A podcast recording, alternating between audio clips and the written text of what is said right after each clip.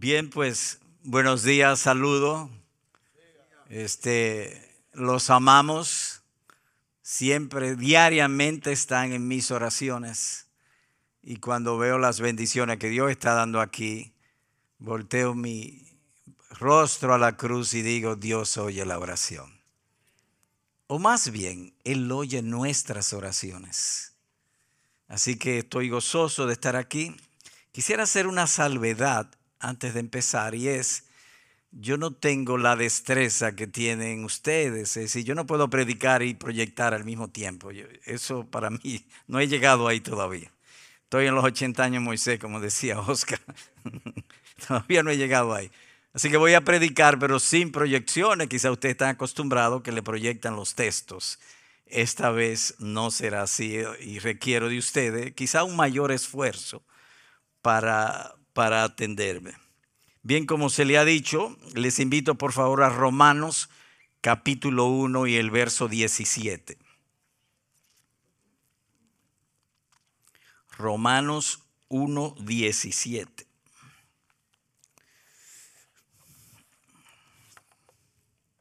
Le voy a hacer una donación para que ponga un púlpito más grande aquí porque no me cabe la Biblia y, los papeles. Y del público me dicen, se recibe, envíelo esta misma semana. Así lo haremos. yo soy viejo y a veces se me olvida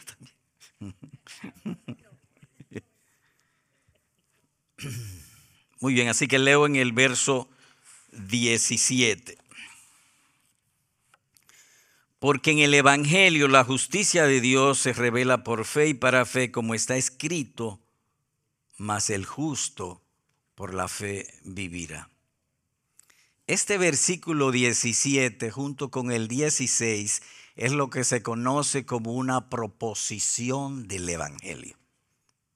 Una proposición es algo que se propone. En este caso, el escritor divino, el apóstol Pablo, le está proponiendo a sus destinatarios en Roma la belleza, la hermosura y el poder del Evangelio. Nótense, voy a leer desde el verso 15 para ampliar la idea. Versículo 15. Así que, por mi parte ansioso estoy de anunciar el Evangelio también a vosotros que estáis en Roma porque no me avergüenzo del Evangelio, pues es el poder de Dios para salvación a todo el que cree, del judío primeramente y también del griego, porque en el Evangelio la justicia de Dios se revela por fe y para fe, como está escrito, mas el justo por la fe vivirá. Enfoco en el versículo 15, así que. Y de paso les digo, cuando estamos estudiando las escrituras, procuremos no ser lectura general, sino particular. Ir a los particulares. Las generalidades enseñan poco, los particulares que nos enseñan. Yo pudiera decir, había un hombre allí, ajá, ¿y qué? En cambio, si yo digo, allí estaba Luis, es diferente. El conocimiento llega con más fuerza. Así que leyéndolo voy a entrar en los particulares. Versículo 15, otra vez. Así que, esa partícula así que es una partícula que significa usualmente conclusión o aplicación. De manera que aquí es una aplicación. ¿Y por qué sabemos que es una aplicación? Él ha venido hablando de él, de su ministerio, de la obra del Evangelio del Señor Jesucristo. Y al llegar al 15 dice, así que, y es una aplicación porque seguida agrega, en cuanto a mí, entonces lo está aplicando a él. Por mi parte, ansioso. ¿Cómo? Ansioso, anhelante, apasionado, deseoso, queriendo, ¿queriendo qué? Llevar el Evangelio a Roma. Pero lo vamos a reformular. Pablo, ¿por qué tú estás ansioso? Y él da tres razones de por qué está ansioso. Versículo 16. ¿Por qué? Porque no me avergüenzo Así que en el versículo 16 él dice el poder del Evangelio. Pablo, ¿por qué tú estás ansioso? Porque no me avergüenzo del Evangelio. Pues es el poder de Dios para la salvación de todo el que cree, del judío primeramente y del griego. El rescate del hombre es solo y únicamente por el Evangelio. Y dice, es poder de Dios y la manera en que está hecho es como si fuera el mayor poder y el único poder en toda esta creación, el Evangelio. Y así lo enseña en otro lugar porque dice que el Evangelio, el poder del Evangelio es la super eminente grandeza del poder de Dios que levantó a Jesucristo de entre los muertos y ese mismo poder usó Dios para salvarte. Así que es el mayor del poder, de, desplazamiento. y yo tengo el Evangelio, dice Pablo. Yo quiero ir. ¿Por qué tú quieres ir? Porque yo tengo el Evangelio. Esa es la primera razón. La segunda razón, verso 16. Pablo, ¿por qué tú quieres ir? Oh, porque no me avergüenzo del Evangelio. Perdón, verso 17 porque en el Evangelio, y aquí ese es el tema central del Evangelio, el tema central del Evangelio no es la salud, no es la prosperidad, el tema central del Evangelio es este y solo este, la justicia de Dios. Y ese es el tema que queremos hablar en esta mañana. ¿Qué es eso, la justicia de Dios, que a su vez es el centro del Evangelio? Pablo, ¿por qué? Repito el 17 porque en el Evangelio la justicia de Dios se revela por fe y para fe, como está escrito, más el justo de la fe por la fe vivirá. Nótense que la justicia de Dios solamente los que creen pueden recibirla. Y es para fe, porque el justo vive por fe. Le hacemos la pregunta a Pablo otra vez. Pablo, ¿por qué tú estás ansioso? La tercera razón, verso 18 porque la ira de Dios se revela desde el cielo contra toda impiedad e injusticia de los hombres que con injusticia restringen la verdad. La tercera razón por que estoy ansioso de ir a Roma es porque la ira de Dios está sobre ellos. Nada más usted tiene que ver cómo ellos viven. La idolatría, la homosexualidad, los gays, el lesbianismo. La ira de Dios está sobre ellos. Yo quiero ir a Roma para salvarlos. Porque el Evangelio es poder de Dios para salvación. Vuelvo al versículo 17, que es nuestro tema. Porque en el Evangelio la justicia de Dios se revela por fe y para fe, como está escrito. El tema central en este verso 17 es lo que se conoce teológicamente como la justificación mediante la fe. Y no es otra cosa que vino la justicia de Dios. En otras palabras, Dios habitó con cuerpo humano en esta tierra. Por decirlo así, se disfrazó de hombre como tú y como yo y estuvo en esta tierra. Pregunta, ¿cómo entonces estudiaremos este tema? En dos aspectos. Primero, ¿qué es la justicia de Dios? Segundo, algunas lecciones sobre este tema. Así que empezamos, ¿qué es la justicia de Dios? Pues bien, cuando uno lee la Biblia podrá encontrar la palabra justicia con cuatro connotaciones. Es decir, que la palabra justicia tiene cuatro significados diferentes a lo largo de la Biblia y digo a saber. Cuando digo a saber estoy significando hasta donde mi conocimiento llega es decir, a saber, cuatro significados.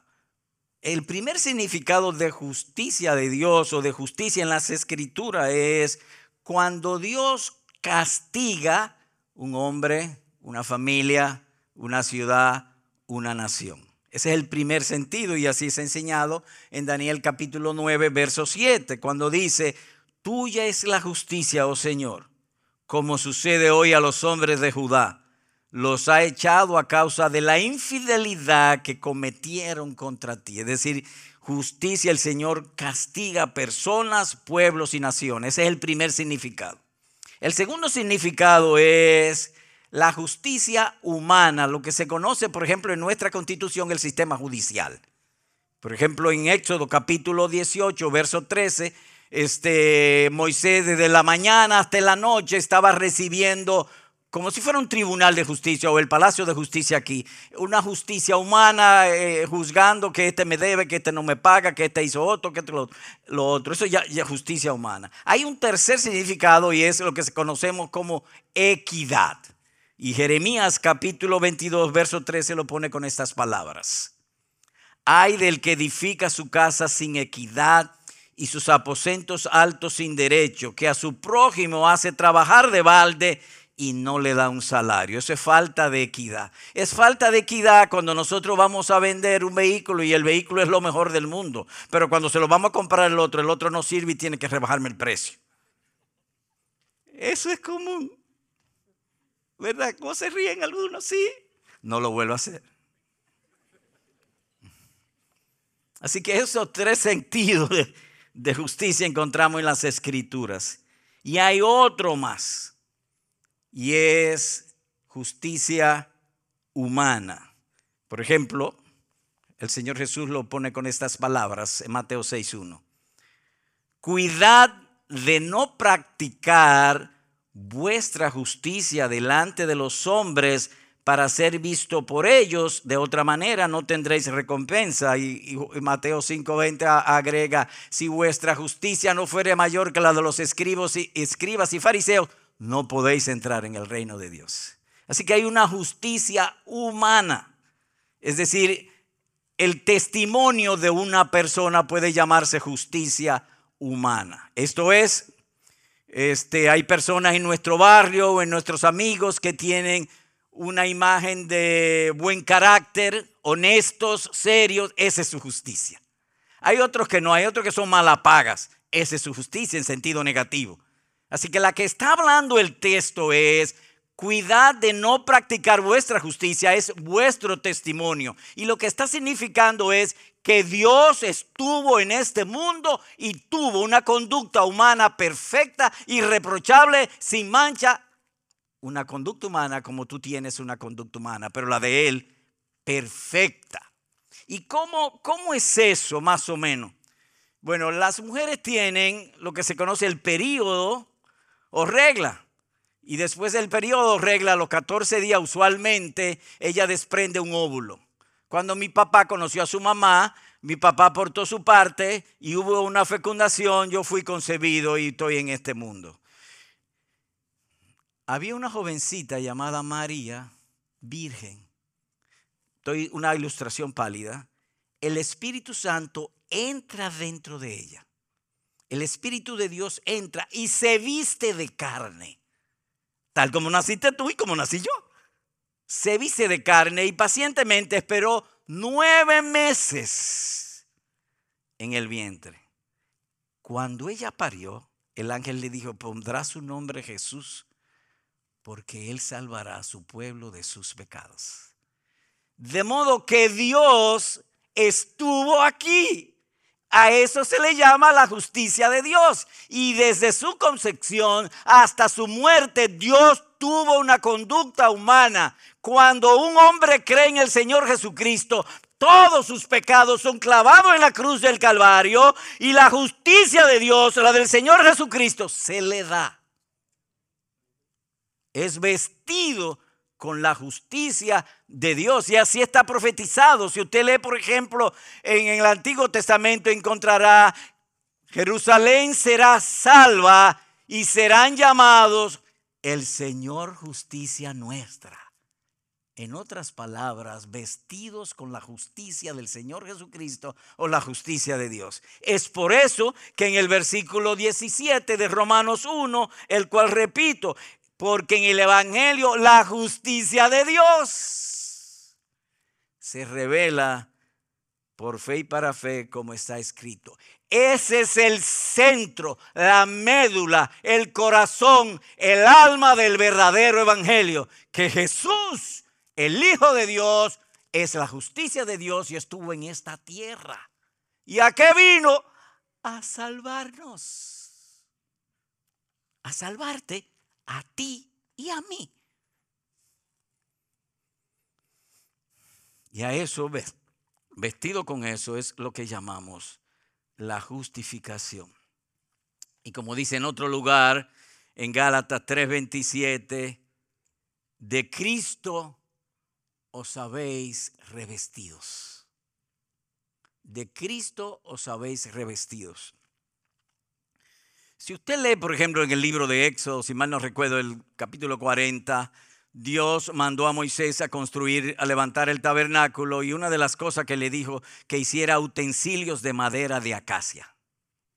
Y Moisés hizo los utensilios tal cual Dios le dijo de madera de acacia. Y Dios agregó esto, revístelos de oro. Entonces él tomó los utensilios y los revistió de oro. Cuando usted veía el utensilio, usted no veía la madera, usted veía oro. Cuando Dios te ve, Él no ve tu debilidad, Él ve oro, Él ve a Jesucristo. Es por esa razón que no hay forma de que la salvación se pierda, porque ya no estáis bajo la ley, estáis bajo la gracia. No hay pecado, no hay pecado que pueda condenar a un verdadero creyente. Nunca te eche atrás. Aunque tú caigas, el Señor te levanta, pero nunca atrás, nunca tomar el arado y volver atrás, porque Cristo pagó por ti. De Cristo estáis revestidos. Que yo fui cristiano, no conoció la justicia de Dios. Si lo hubiese conocido, nunca se hubiese apartado. Y si se ha apartado, vuelve. Si se aparta, vuelve. ¿Y por qué? Porque tiene la justicia de Dios. Así es. Gloria a Dios. Este es el centro del Evangelio. Permíteme abundar y le invito a ir a 2 Corintios capítulo 5. Segunda a los Corintios capítulo 5 y el verso 18. Jairo, yo no sé si andaba en tu púlpito, pero yo di ya. Toleradme el agravio si a alguien agravié.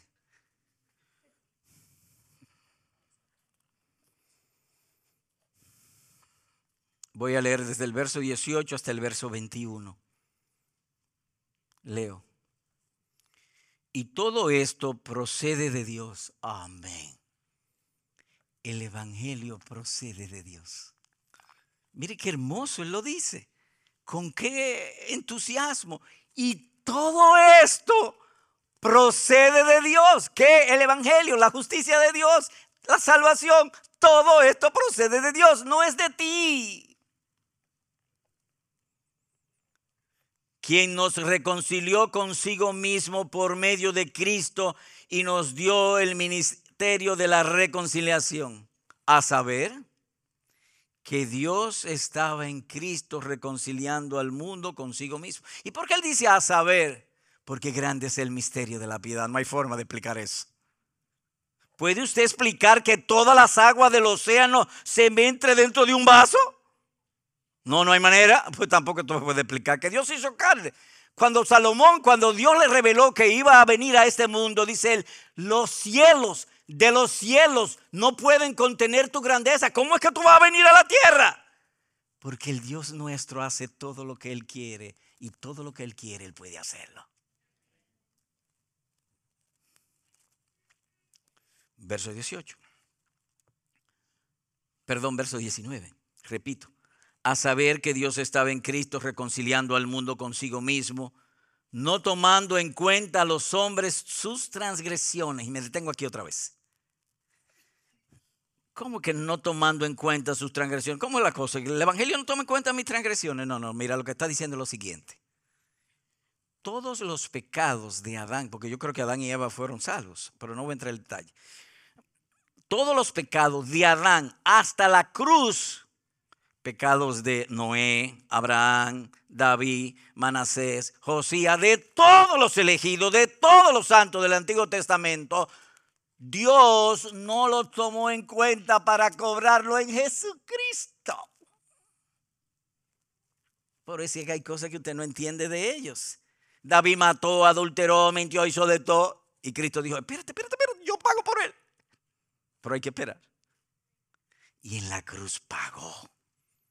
Entonces, aquí lo que está diciendo es que Dios no tomó en cuenta todos esos pecados, millones o billones de pecados, y los cobró en la cruz del Calvario, porque antes había que mandarlo al infierno y Él no se goza en la muerte del impío. Él quiere que el impío viva y que sea salvo y esperó a Jesucristo. Y cuando vino la obra, entonces lo cobró en el Señor Jesucristo. Por eso Jesucristo en la cruz dice, consumado es, la factura paga.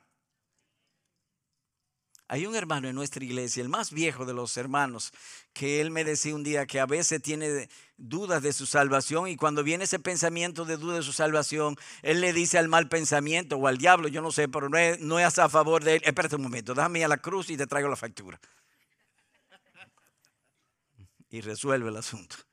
Haz lo mismo. Cada vez que tú tengas dudas de tu salvación, dile a tu mal pensamiento, averigua con Cristo, fue el que él pagó. Yo, yo no tengo para pagar, habla con él. Como hacen los hijos cuando viene la cobro de la tarjeta de crédito, habla con papi, que él es el que paga. Haz lo mismo. Una de las prácticas que tú vas a ver a menudo en el libro de los Salmos es que David a menudo se predicaba a sí mismo. Y una de las funciones del púlpito es precisamente esa es decir, edificar a los santos para que ellos se prediquen a ellos mismos basado en la palabra de Dios, no tanto en su propia experiencia.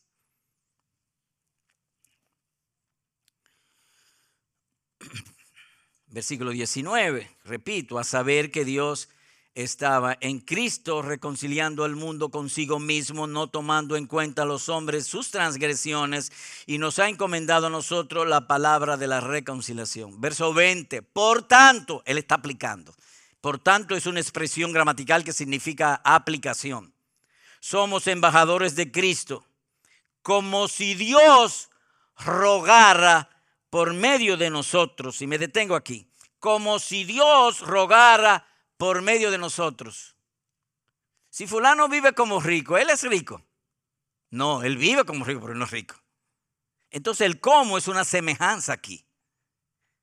El amor de Dios es tan y tan grande que parece que Él nos está rogando que nos convertamos. No, Dios no necesita a nada, a nadie ni nada. Pero es tan grande. Es como si yo bajara ahora mismo y le dijera, ¿cómo que te llama? Abraham. Abraham, mira, te voy a regalar 10 mil dólares. Espérate, ¿cómo la cosa? Va a dudar porque nosotros tenemos una naturaleza caída en pecado. Nadie nos va a regalar 10 mil dólares por ton y son.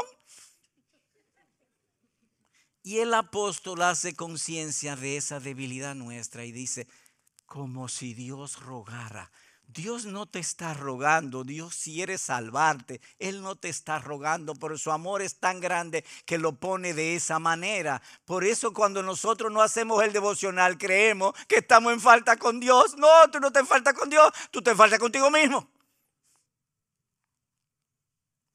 Pero, Dios me lo ha puesto como un deber. Sí, te lo ha puesto como un deber. ¿Sabe por qué? Porque nuestra gloriosa felicidad Él lo ha puesto como un mandamiento. Pero no es que Él no necesite. Él no nos necesita. teniendo eso en cuenta, sigo leyendo. Por tanto, somos embajadores de Cristo como si Dios rogara por nosotros. En nombre de Cristo, os rogamos reconciliados con Dios.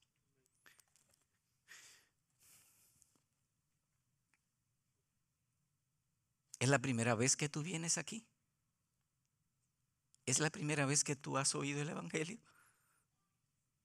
¿Eres tú cristiano? ¿No te has convertido? ¿Puedo hablarte a nombre de Dios? Os rogamos, reconcíliate con Dios. Hoy Él ha venido a hablarte. ¿No te es evidente cómo este mundo anda? Esto tiene un fin. Este es un mundo de miseria. Mira, y voy a hacer un paréntesis por amor a tu alma. Tú podrás ser saludable, buen mozo, con buena presencia, con buen bolsillo, rico, todo eso. Pero termina en miseria. Un día todo eso te lo va, todo eso te lo va a quitar. Eso no es tuyo. y saldrá de este mundo miserable.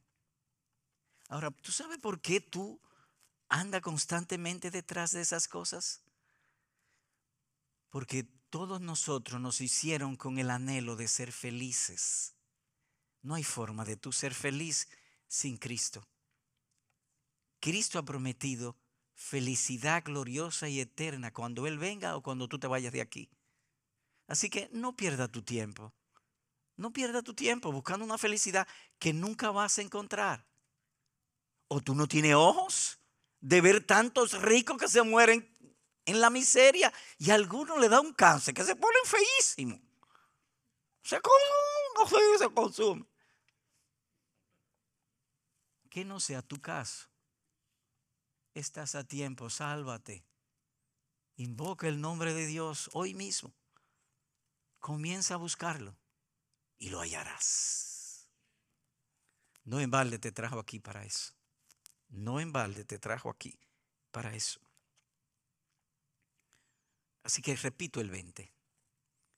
Por tanto, somos embajadores de Cristo, como si Dios rogara por medio de nosotros. En nombre de Cristo os rogamos reconciliados con Dios. Y aquí viene el punto conectado con Romanos 1.17, el verso 21. Al que no conoció pecado, le hizo pecado por nosotros. La justicia de Dios, volvemos al punto, el Espíritu se mete en María, pasa nueve meses y hace la justicia de Dios aquí hasta los 33 años. Dios se disfrazó de hombre, una justicia perfecta. Y él que no conoció pecado, por ti, por mí, por todos los creyentes de todas las épocas, desde Adán en adelante y hasta el último día, lo hizo pecado ¿Y para qué? ¿Para qué? El texto dice el propósito. ¿Para qué? Para que fuéramos hechos justicia de Dios. Para que fuésemos hechos justicia de Dios. Cuando Dios te ve a ti, Él no ve la madera de acacia del tabernáculo, Él ve el oro de tu fe. Siempre somos agradables al Señor Jesucristo. Siempre, y lo repito, y lo repito, y no me cansaré de repetirlo. No estáis bajo la ley, estáis bajo la gracia. No hay pecado que pueda condenar a un verdadero creyente. ¿Y por qué? Porque Cristo pagó y Cristo vale más que diez mil universos. ¿Te imaginas tú pagar un millón de dólares para salvar a los gusanos del cementerio? Una locura será eso. El amor de Dios es loco por nosotros. La justicia de Dios. Hermoso es. Eh, como dice Jairo, un aplauso al Señor.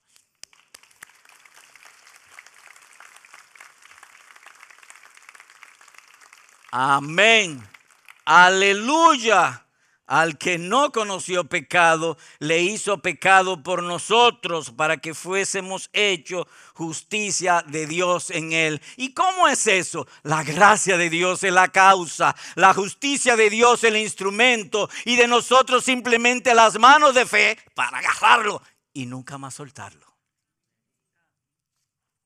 Nunca más soltarlo. ¿Te has preguntado por qué dice Nuevo Testamento? Porque Cristo murió y testó todo a favor nuestro. Somos coherederos con Cristo por la justicia de Dios. Fue un intercambio. A eso llamamos justificación, un intercambio. Cuando tú crees, todos tus pecados se van a la cruz y eres vestido con la justicia de Dios mediante la fe. Y hago aquí una observación. La fe no salva, ¿eh?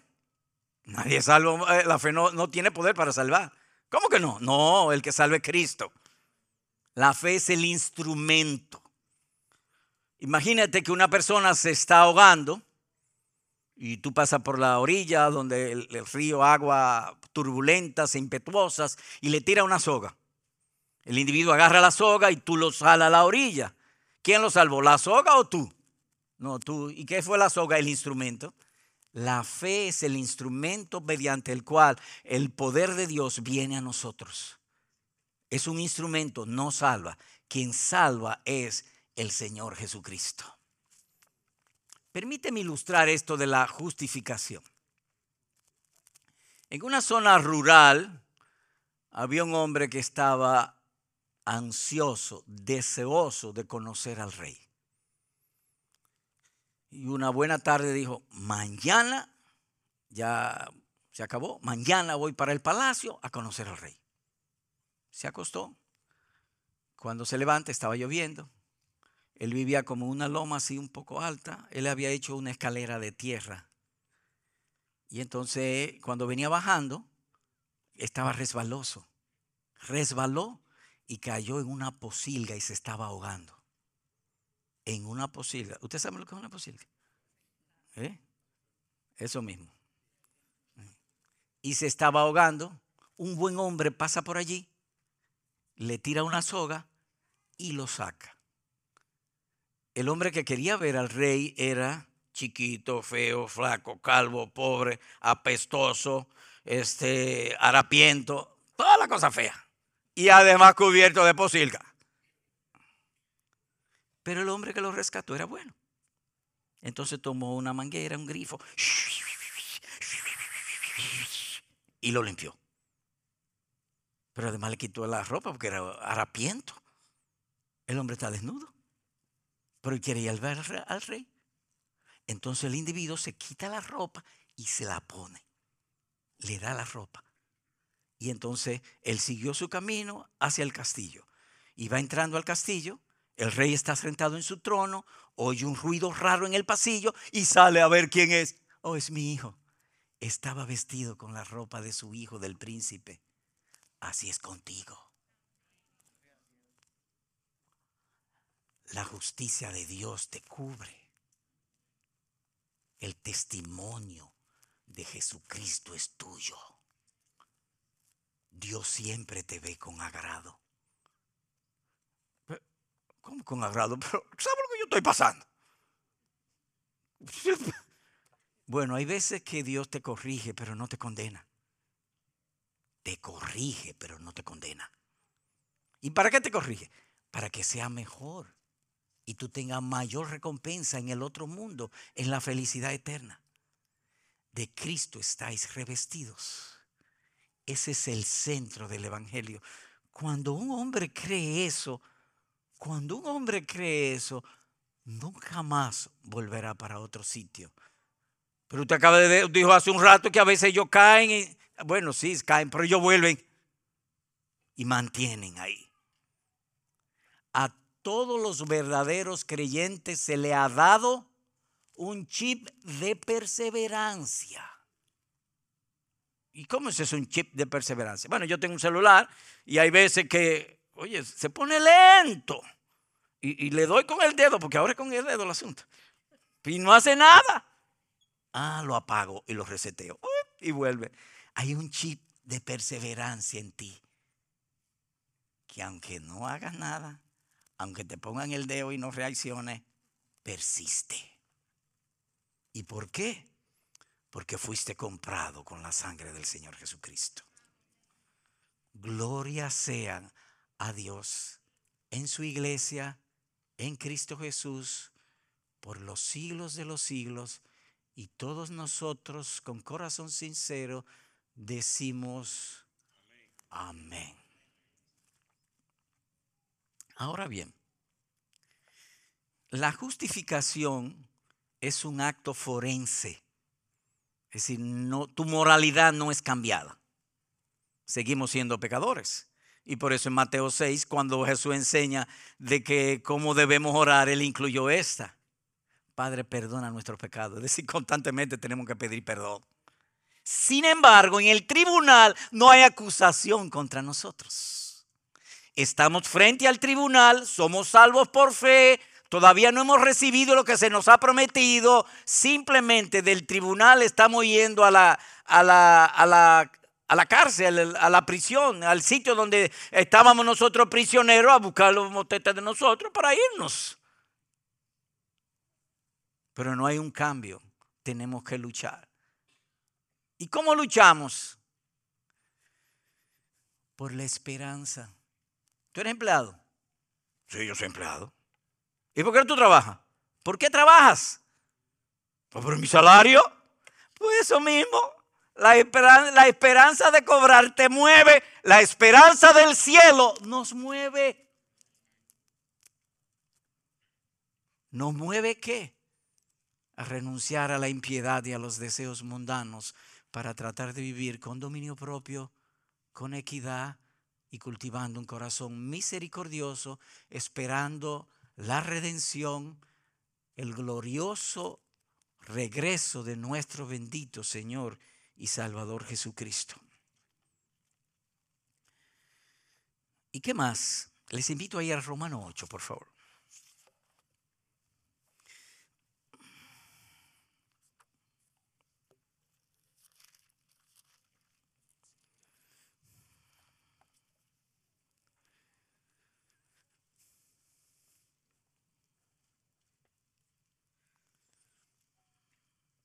Romanos 8, capítulo, capítulo 8, versículo 33 y 34 y luego 38 y 39. Verso 33. ¿Quién acusará a los escogidos de Dios? Dios es el que justifica. Voy a tratar de ilustrar esto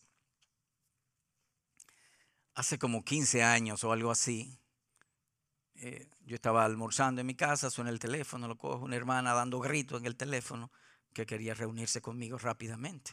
Terminé de comer y a las dos y pico me fui a mi oficina de la iglesia, ella vivía cerca para recibirla. Ajá, ¿qué te pasa? Y eso era grito y grito y grito. Ajá, pero ¿qué es lo que está pasando?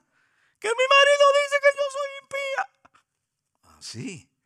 ¿Y por qué él dijo que tú eres impía? Porque yo le falta el respeto y le dije esto. Bueno, lo que ustedes saben. y yo la llevé a este texto. ¿Quién es que justifica, tu marido o Dios? Usted ha visto esa película que se va para atrás, las, lágrimas se van para atrás. Así se le fueron las lágrimas a ella. Dios le dijo, yo soy el que te justifica, pídeme perdón. Te he mandado que todos los días me pida perdón porque yo soy Dios perdonador. Pero tu salvación no se pierda en que tu marido te acuse. Gracias a Dios que no es el marido el que acusa, el que, el que justifica. Verso 33. ¿Quién acusará a un verdadero creyente? Dios es quien salva y pagó con la sangre del Señor Jesucristo. Verso 34. ¿Quién es el que condena? Cristo Jesús es el que murió Nadie te puede condenar. ¿Me oíste? ¿Me oíste? Nadie te puede condenar si Dios te justificó. Sí, más aún, el que resucitó.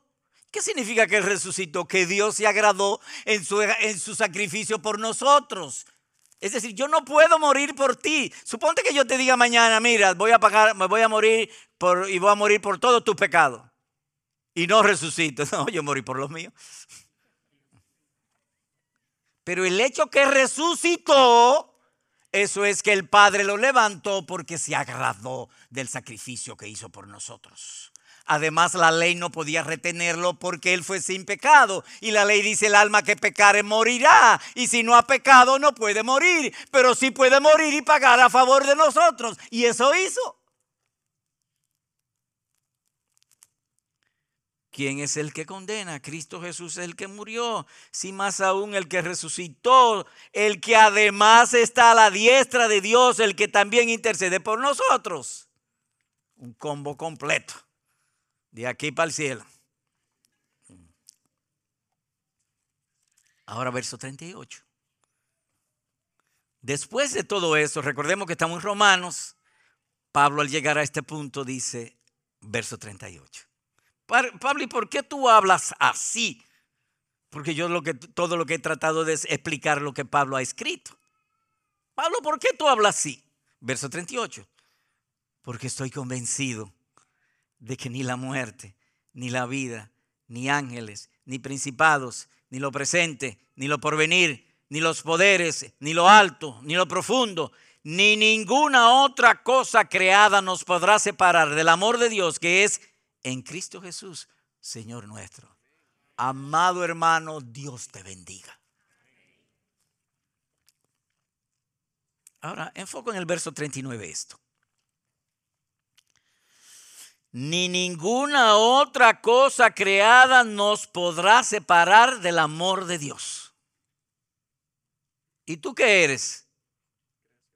Una cosa creada. Pues ni tú mismo te puedes separar. ¿Recuerdan el caso de David? Mató, mintió y se fue por ahí. Y Dios le dijo, Natán, búscamelo, tráemelo para acá, porque él pertenece a esta casa, y no se puede quedar allá en la impiedad.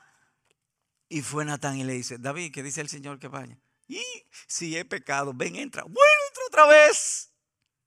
Ninguna cosa creada nos podrá separar del amor de Dios que es en Cristo Jesús. Yo, el verdadero creyente, no digo yo para no, no, no haya una mala interpretación. El verdadero creyente ni que Él quiera se puede de ir de Cristo. Ni que Él quiera. ¿Y por qué? Porque el Dios nuestro es voz operativa. Hay una diferencia entre voz operativa y voz declarativa. Mi voz es declarativa. Sé rico y nada pasa.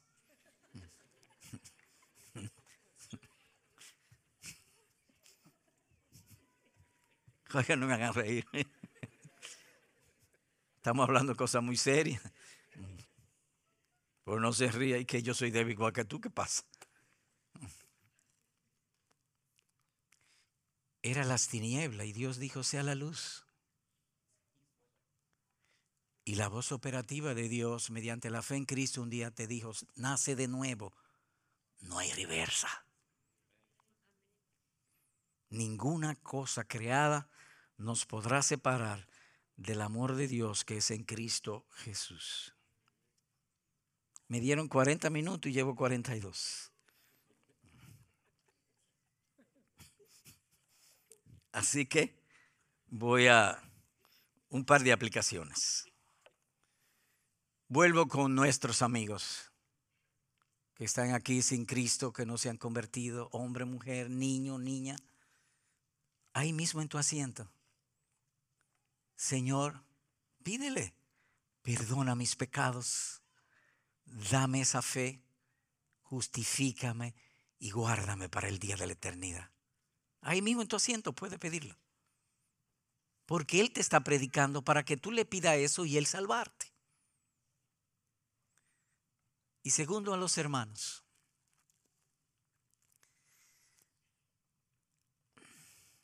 Una de las cosas que aprendemos en la predicación, hay ocasiones en que se está predicando las escrituras y nuestros corazones arden. Como si Dios mismo me estuviese hablando al corazón. Me da gozo oír la voz de Dios. Y eso ocurre en todos nosotros.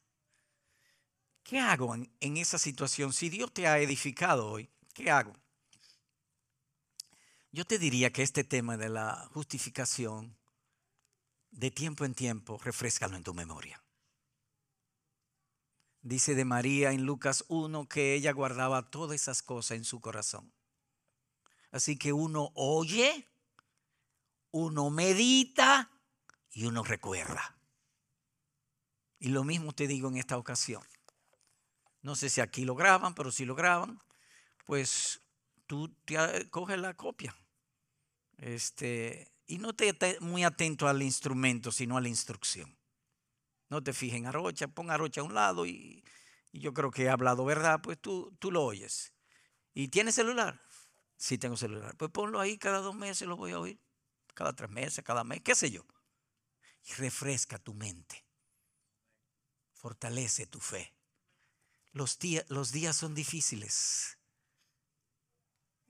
nosotros a veces pensamos, ¿qué será de nuestros nietos? ¿Qué será? Entre a las redes para que usted vea con esta guerra de Israel, es un desorden lo que hay. Hablan tanto disparate. Pero si yo no tengo una fe fuerte, me confunde. La iglesia va a ser perseguida. Es decir, es una cosa terrible lo que hay. Los gobiernos vendrán en contra nuestra. Así está profetizado. Dice en un lugar que Dios va a mandar de su juicio sobre el hombre, va a mandar un, poder engañoso para que crean la mentira como tú crees el Evangelio. Segunda Tesalonicense capítulo número 2. Así que te, hermanos, si una aplicación de esto es que tú vuelvas sobre este tema. ¿Y por qué? Porque como leímos, la justicia de Dios es la médula, es el centro, es el corazón del verdadero evangelio. Dios lo bendiga desde ahora y para siempre. Amén.